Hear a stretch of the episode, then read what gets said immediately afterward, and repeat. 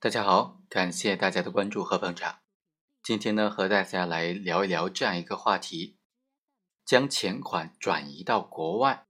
这种行为在法律上有没有风险？我们知道很多贪官，他们都习惯性将财产转移到国外的银行，或者是在国外来购买资产。很多跨国公司也存在这样的情况，因为他们。在外国要投资，但是这个外汇的出入境它是严格管控、严格管制的，所以有些公司的做法就是在中国的公司赚钱，但是通过外贸的方式赚钱，在这个交易过程当中，国内的这个分公司他又委托了位于香港、澳门或者其他的境外的这些企业来代收款。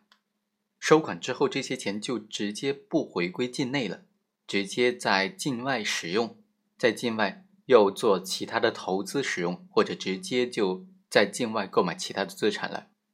这种情形呢，统称都是说将国内的钱，或者将本来应当属于国内公司的钱，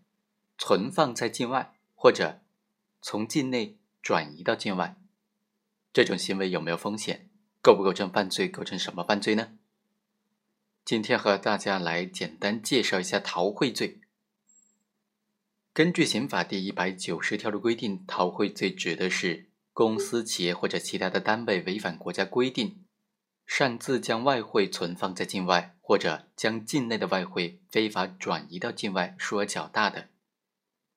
构成这个犯罪，对单位判处逃汇数额百分之五以上百分之三十以下的罚金。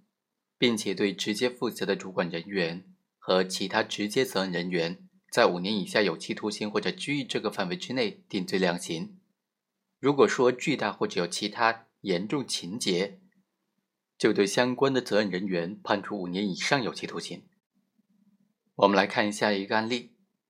检察院就指控在二零一四年七月到八月间，江某经营的被告公司是通某实业公司。他在经营这个公司期间，为了赚取外汇保证金存款利息和外汇美元贷款利率之间的利差，就虚构了通某公司和他实际控制的另外的一个国内的公司世邦公司，虚构了通某公司和世邦公司之间的转口的贸易，以虚假的采购合同、销售合同、提单等等材料。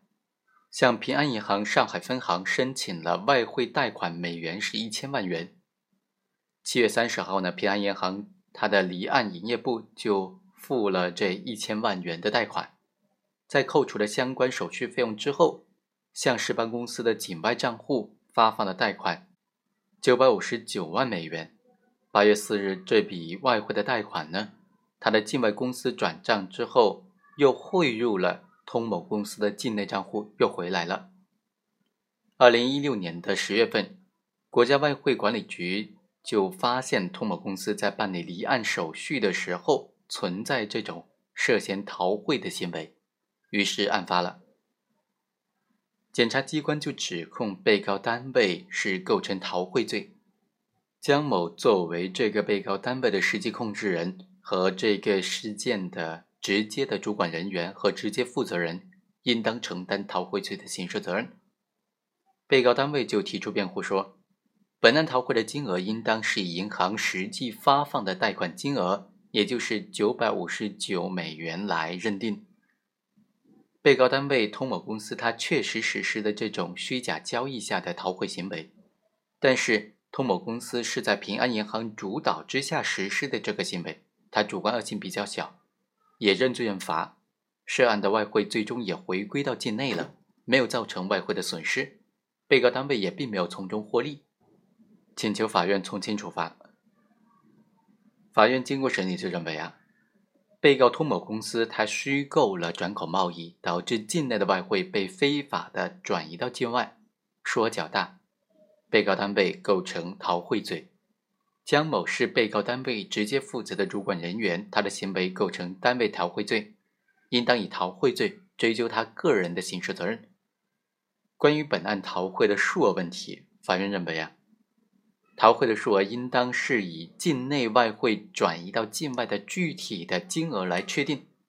本案当中，银行实际向境外付款是一千万美元，所以呢，应当认定逃汇的数额是一千万美元。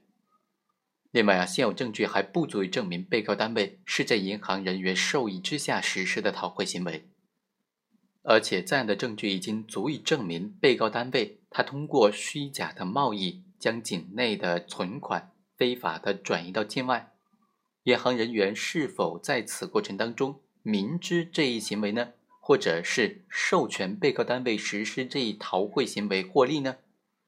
这都不影响到对被告单位以及被告人行为的定性的。最终，法院作出判决：被告单位通某实业公司犯逃汇罪，判处罚金人民币四百万元。被告人江某犯单位逃汇罪，判处有期徒刑一年，缓刑一年。好，以上就是本期的全部内容，我们下期再会。